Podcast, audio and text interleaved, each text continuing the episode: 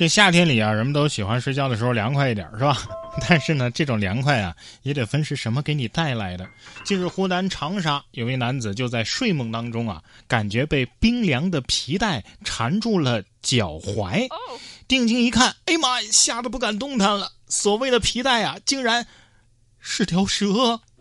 好在呢，他并没有发动攻击，而是快速的呈这个 S 型走位向床下溜了下去。救援人员最终在床下发现了这只逃逸的蛇，这家伙呀，竟然是有毒的，叫银环蛇。消防员将其抓获之后带到野外放生了。哎呀，别说这皮带确实是吓人呐啊！这这这这个月我都不敢躺床上睡觉了吧？这这这这这位大哥这个月都不敢躺床上睡觉了吧？可能下半辈子连皮带都不想系了。蛇蛇啊，你要是觉得我这脚不错呀，我我锯下来送给你吧，你别动我人就行啊。这蛇也是幸运啊，没碰到什么烹饪专业的是吧？人 家要是遇到烹饪专业的，给你抓了吃了。你看烹饪专业的学生啊，每天都要带碗上课的啊，而且呢要吃到饱。这毕业了不得体重翻倍啊！当事人说了，每天有很多好吃的，食堂反正是不会去了。五月二十四号，安徽合肥蒋同学啊是安徽工商职业学院烹饪专业的学生，平时呢上课这个川菜呀、粤菜呀、西餐啊、西点啊都会做，每天上课呢就带碗去，每次啊能吃到很多好吃的。蒋同学称啊，老师每次上课都让他们蒸好饭啊，直接就在教室给吃了啊，食堂是不用去的。这专业真是太可以了啊！可以一直不毕业，学着学着就干饭了，是吧？别人下课食堂跑，他们上课就吃饱。下面这考题我怎么看怎么像烹饪专业的考题。五月二十三号，山东省实验中学二零二二年推荐生选拔综合素质面试结束了。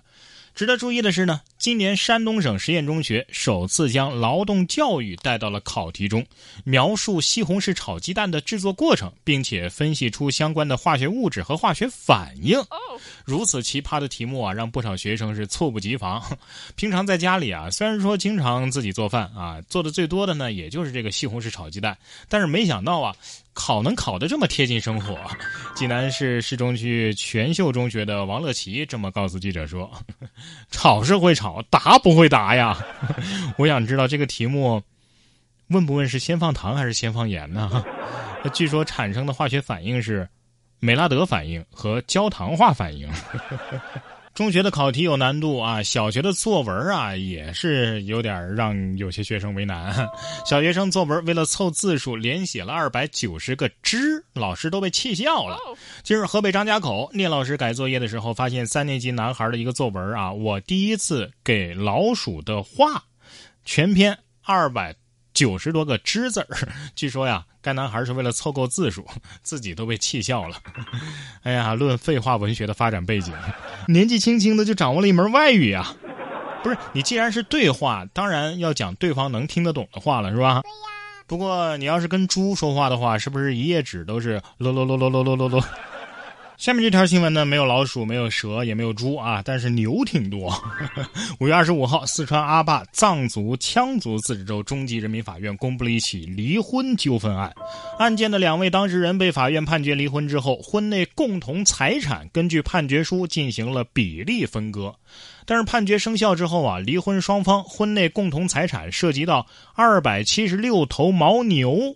双方亲友曾经多次因为牦牛的分割发生纠纷，随后呢，法官分别约谈了双方当事人，在牧场进行了牦牛分割。男方呢，领回了当初带来的二十三头牛，同时带走了婚后双方共同发展的一百头牛当中的二十头，剩余的牦牛呢，则是归女方及其家人所有。你说有没有一种可能啊？这二百七十六头牦牛当中，也有那么几对牦牛是配偶关系。如果分不到一起，那这些牦牛的家庭也就破裂了呀。哎，我总感觉是男方赚了呢啊！这快有对半的利了。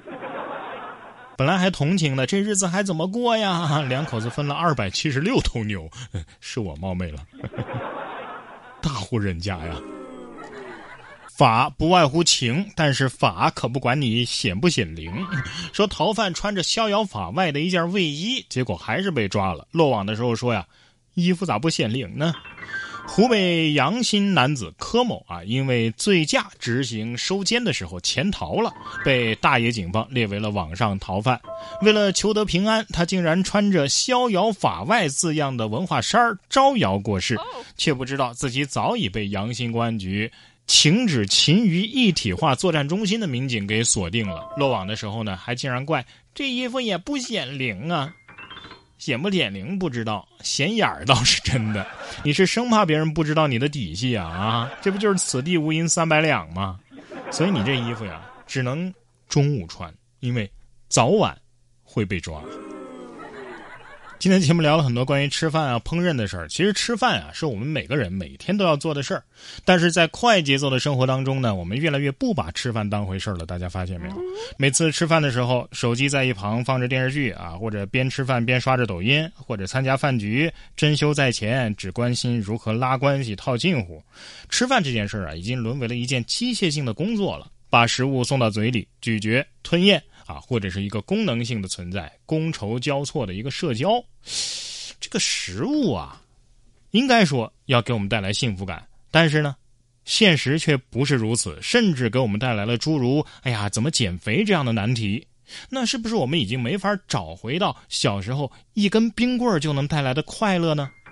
其实啊，这只是因为我们没有掌握吃饭的诀窍，而有一本书叫做《学会吃饭》。能够带我们找到这个问题的答案。这本书就总结了一套行之有效的操作方法，教会我们如何认识自己的饮食模式，并且改变饮食模式，从而唤醒我们每个人心中的内在的那种美食家，可以开心的享受食物。更重要的是，它能够让我们重新认识人和食物的关系，以及如何面对生活当中的其他欲望和执着，从而找回内心的平静，开启全新的正念生活。然哥读书会这期更新的就是学会吃饭，我们一起来学一学，哎，如何做好吃饭这件事儿。然哥读书会是我发起的一项读书分享会，在这里为大家精选了全球一百本好书，每期十五分钟以上的拆解精读，帮你把每本书读懂读透，助你实现全方位的提升。